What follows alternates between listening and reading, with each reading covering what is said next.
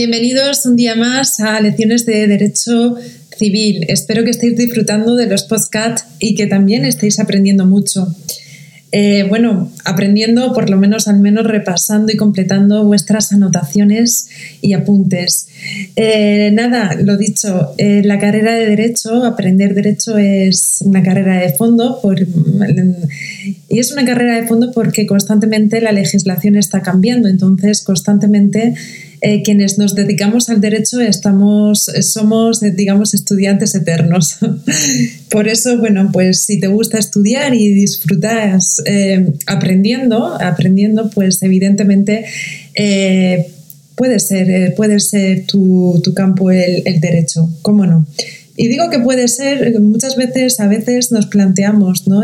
si si esto es a lo que me tengo que dedicar o no. Bueno, pues yo os digo que una buena señal de la vida es que si estáis ahí estudiando derecho es porque, eh, digamos, la idea de, tener en mente eh, estudiar derecho y dedicaros al mundo jurídico, a cualquier que sea el sector, porque es muy amplio, los sectores que, se abren una vez que tienes el grado en derecho, pues mm, evidentemente si, tenéis la idea en la cabeza, si, la vida os ha puesto esta oportunidad eh, en vuestro camino, tenéis que aprovecharla y, es porque, eh, digamos, tenéis eh, que algo, algo, algo tenéis que, sacar de ahí, ¿no? Y, por qué no, pues en, la, en principio el grado en derecho y después ya la vida os, dar, os irá encaminando cuál es vuestra verdadera vocación o cuál es vuestro rol en la vida.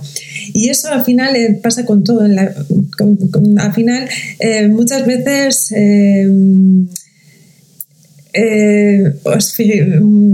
y esto es una reflexión que quiero compartir con vosotros Mm, cuando estamos tristes o cuando las cosas están mal, no cuestionamos si no las merecemos o no. Simplemente eh, como que somos más receptivos, ¿no? Eh, lloramos, pues lloramos y, la tristeza está ahí, el problema, y al final nos acostumbramos a que la vida sea eso. Y cuando nos pone algo bueno en el camino, eh, sin, y tal vez alguna vez lo hemos deseado, pues eh, nos creemos no merecedores de ello. ¿Y por qué no? Pues igual que existe la tristeza, pues existe la alegría. Y igual que existen los problemas, pues también existen las bendiciones y las cosas buenas de la vida. Así que si la vida os lo ha puesto por el camino, pues eh, sobre todo lo bueno hay que cogerlo y cogerlo y abrazarlo, abrazarlo fuerte y disfrutar de ello, ¿por qué no? Ya bastante, bastante triste, digamos, o bastantes problemas estamos teniendo y además que se están incentivando con la COVID-19 como para cuestionar las cosas buenas que nos suceden. Jolín, pues si nos suceden, bienvenidas sean, ¿no? Bueno, esta es una reflexión que os hago. Y, y derecho, estudiar derecho es aprender el mundo jurídico eh, es algo maravilloso y fantástico y además os da muchísima independencia y eso al final pues veréis cómo eh, a la larga es muy productivo y fructífero no solamente bueno en el ámbito económico eso es vendrá luego y después como todo en la vida sino el hecho de tener conocimientos jurídicos, el saber desarrollarse en el contexto social, económico, político, etc. ¿no? El, derecho nos abre, nos abre la mente a, muchos de los sectores importantes y relevantes de la vida. Y bueno, pues así que si estáis estudiando derecho, mm, hacerlo con mucha motivación, ya tenéis que mm, motivaros, ya tenéis que eh, estar motivados antes de, de coger el libro y, disfrutar, disfrutar de esta experiencia, porque es muy bonita y además eterna. ya os digo que eh, si os dedicáis a este sector, en, eso se parece mucho a la medicina. Y bueno, pues mm, eh, siempre, siempre sois y, somos eternos, eternos estudiantes. En fin, eh, dicho esto, iniciamos la lección de hoy, ahora sí, después de estos cinco minutos de introducción, a, eh, la relación jurídica obligatoria, que es de lo que os voy a hablar. Eh, este tema de derecho civil en relación a, lo que viene a ser la relación jurídica obligatoria es muy, es muy importante e interesante ya, ya, sabéis que yo siempre digo que es muy importante e interesante. Esto también es una manera de incentivaros y generaros un poquito más de, de curiosidad. Em, pero sí, este es muy importante porque eh, estos primeros temas, ¿no? en general, sobre obligaciones y contratos son, son relevantes porque nos dan las bases, las bases de, de, lo que viene a ser la materia, tanto en el ámbito civil como mercantil.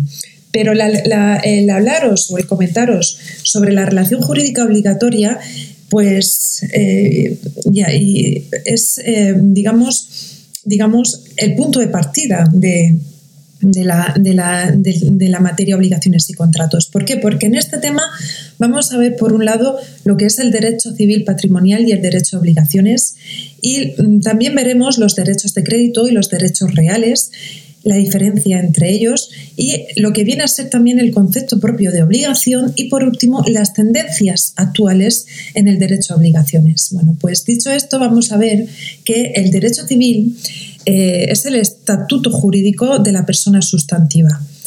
A la, digamos que al haberse desprendido de su tronco todas aquellas ramas que se hicieron a su vez ramas independientes dentro del ordenamiento jurídico y entre ellas está, como os he comentado varias veces, el derecho mercantil, ¿no? como una rama independiente, del derecho civil.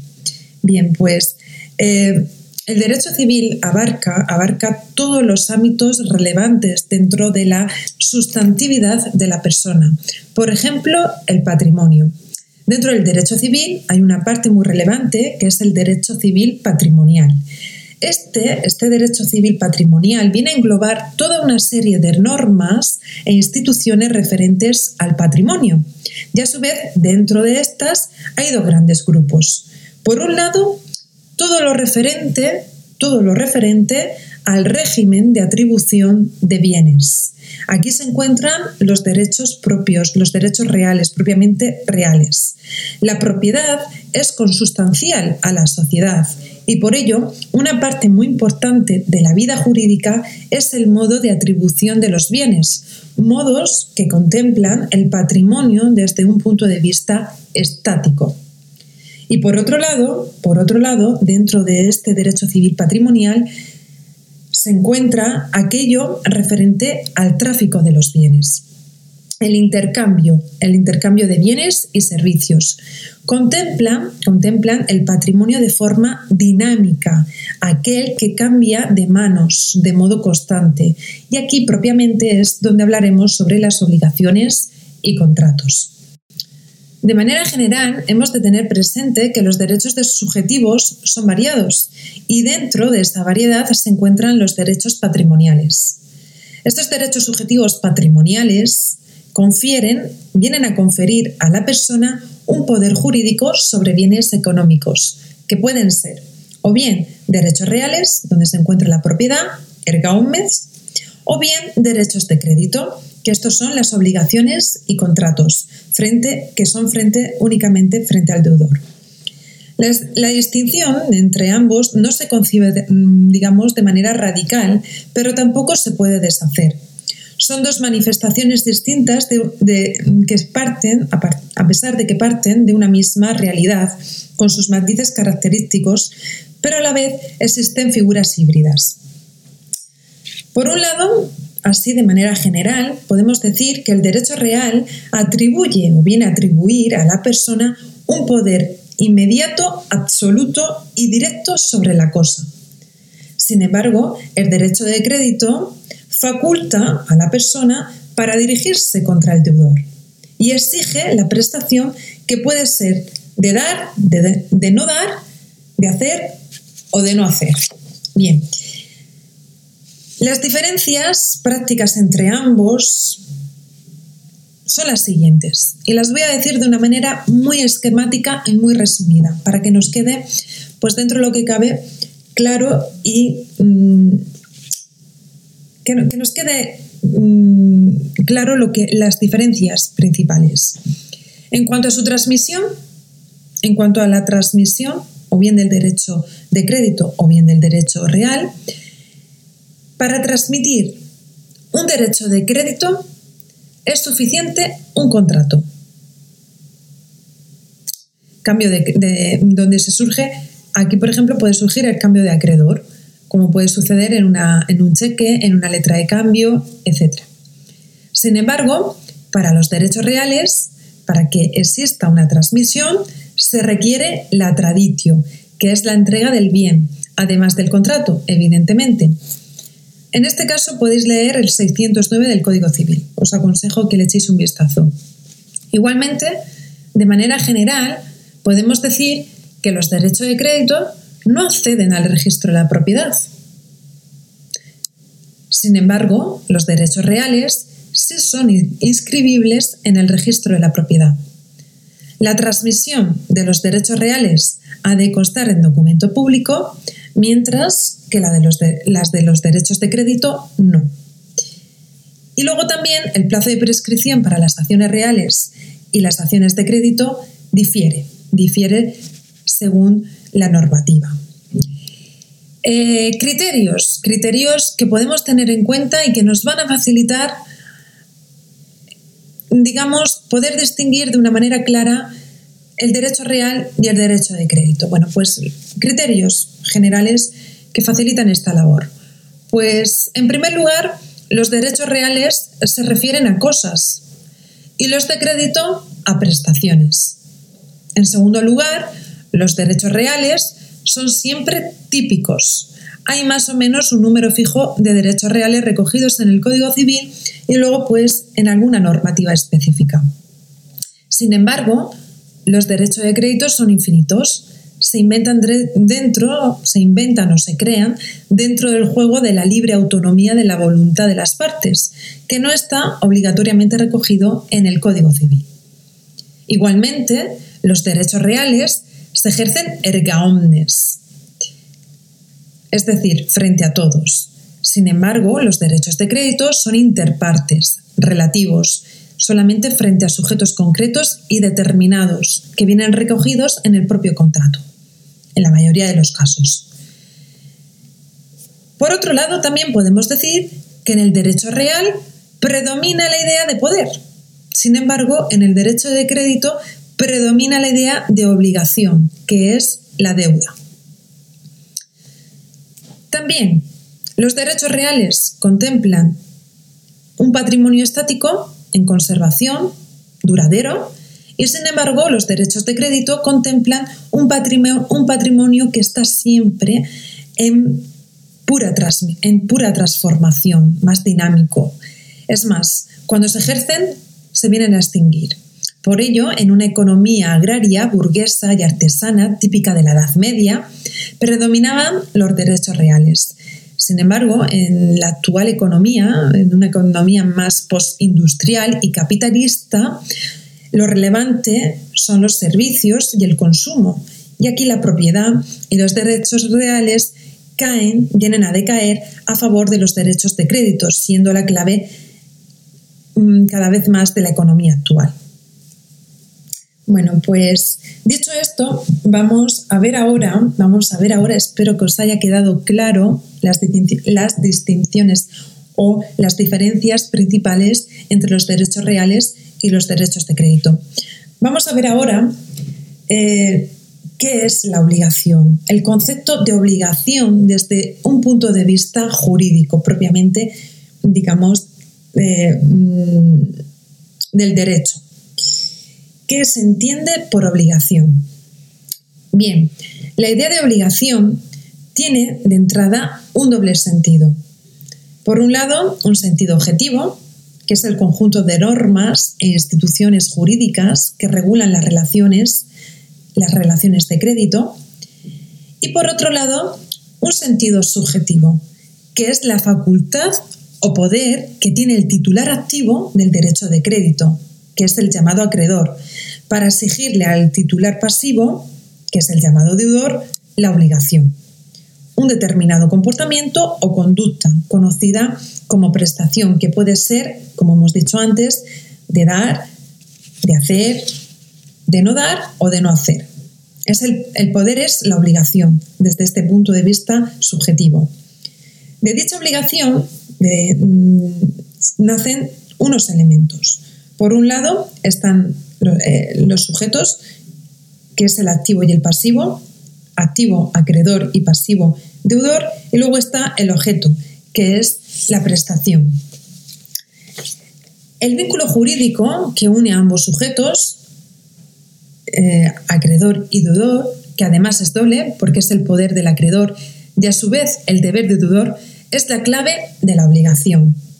Y por otro lado, la garantía patrimonial, que es cuando el deudor no cumple, la garantía que tiene el acreedor de la responsabilidad patrimonial universal deudor, es decir, responde por sus bienes presentes y futuros.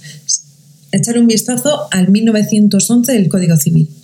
Esto es lo que prima en la actualidad, por ello no todos los elementos de la obligación tienen el mismo peso. Para entender el concepto de obligación, hemos de tener en consideración que, eh, en cierto modo, se viene a afirmar que en toda obligación hay dos grandes elementos. El débito, sult, que es la relación de deber del deudor frente al acreedor, y por otro lado, la responsabilidad, haftung, que es el conjunto de bienes, todo el patrimonio, todo el patrimonio del deudor, que garantizan al deudor que, eh, mejor dicho, que garantizan al acreedor que el deudor va a cumplir con la obligación y ese patrimonio, como hemos dicho anteriormente, es el patrimonio, presente y futuro del deudor, donde el deudor responde ante el acreedor que cumplirá con su obligación.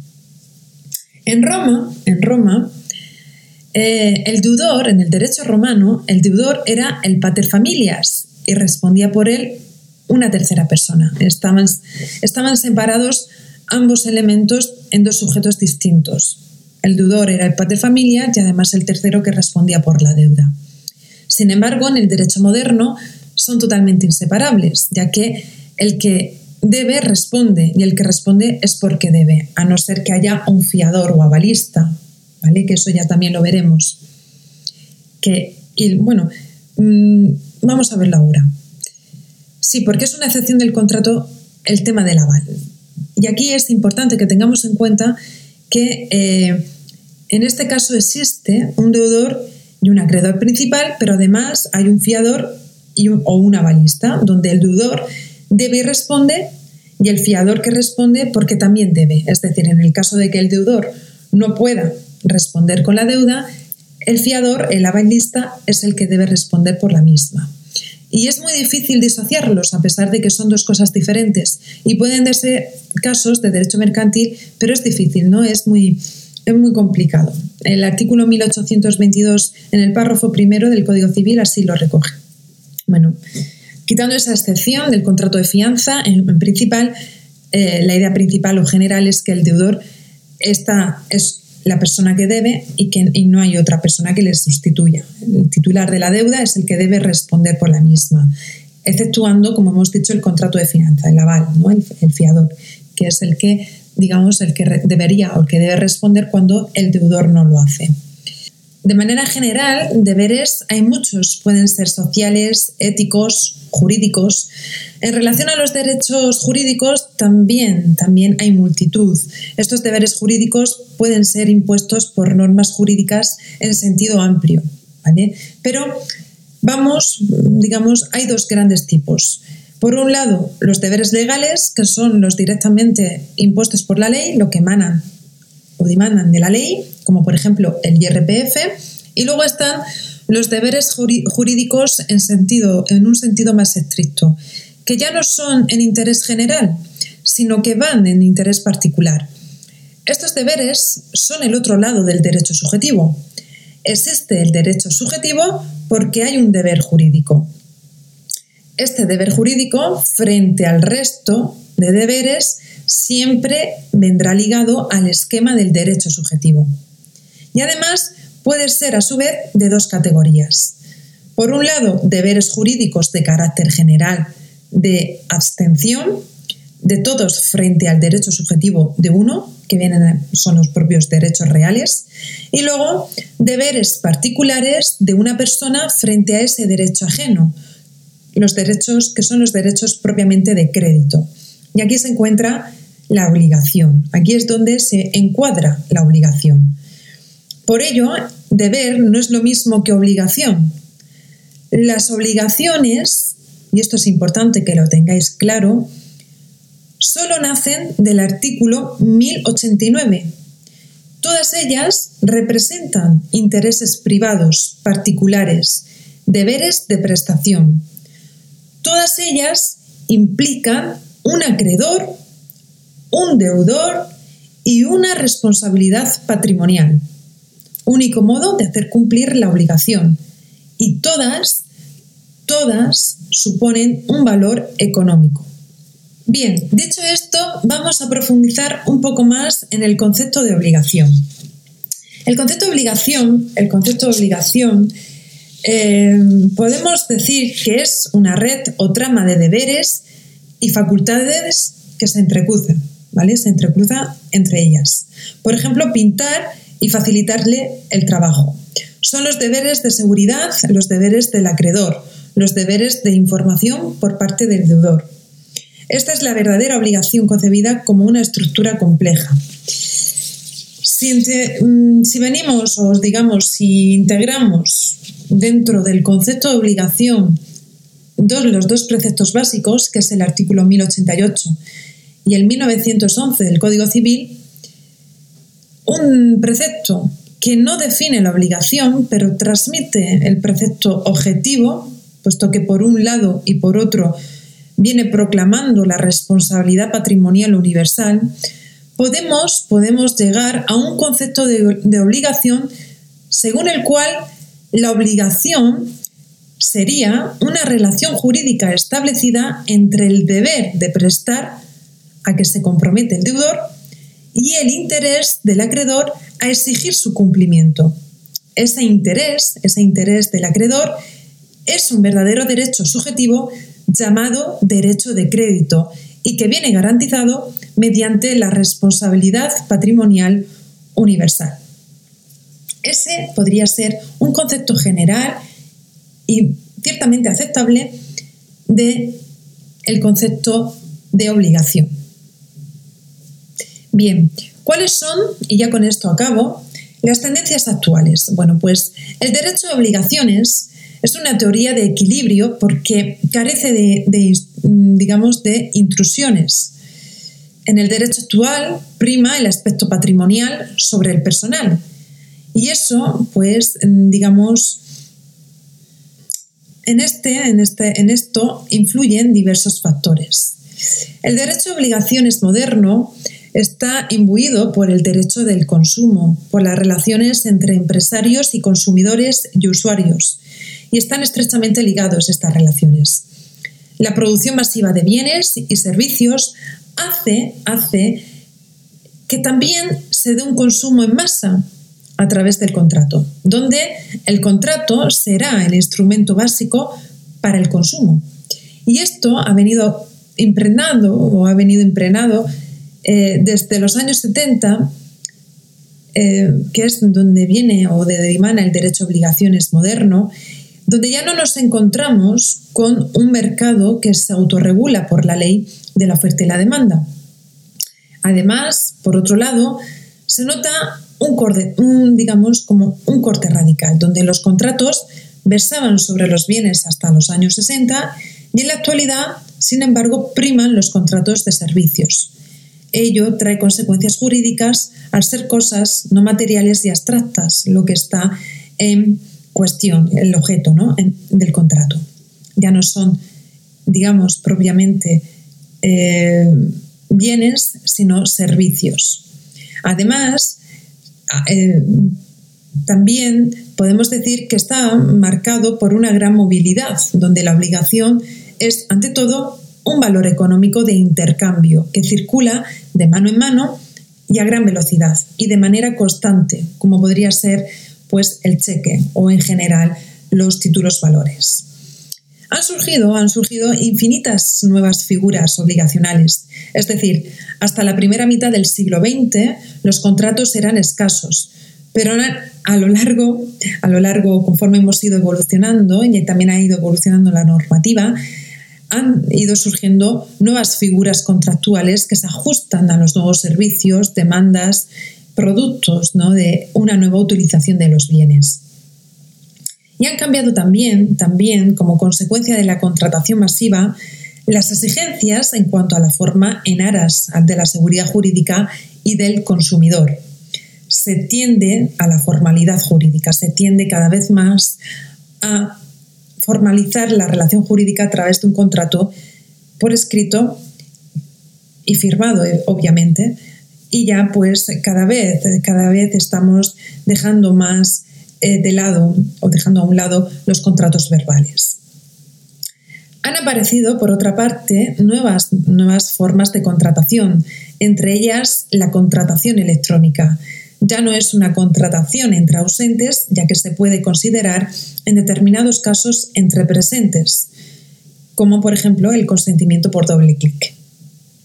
La tendencia, la tendencia a la unificación como fenómeno característico del nuevo derecho de obligaciones es también eh, la, eh, dimana de la existencia de unos principios del derecho europeo del contrato.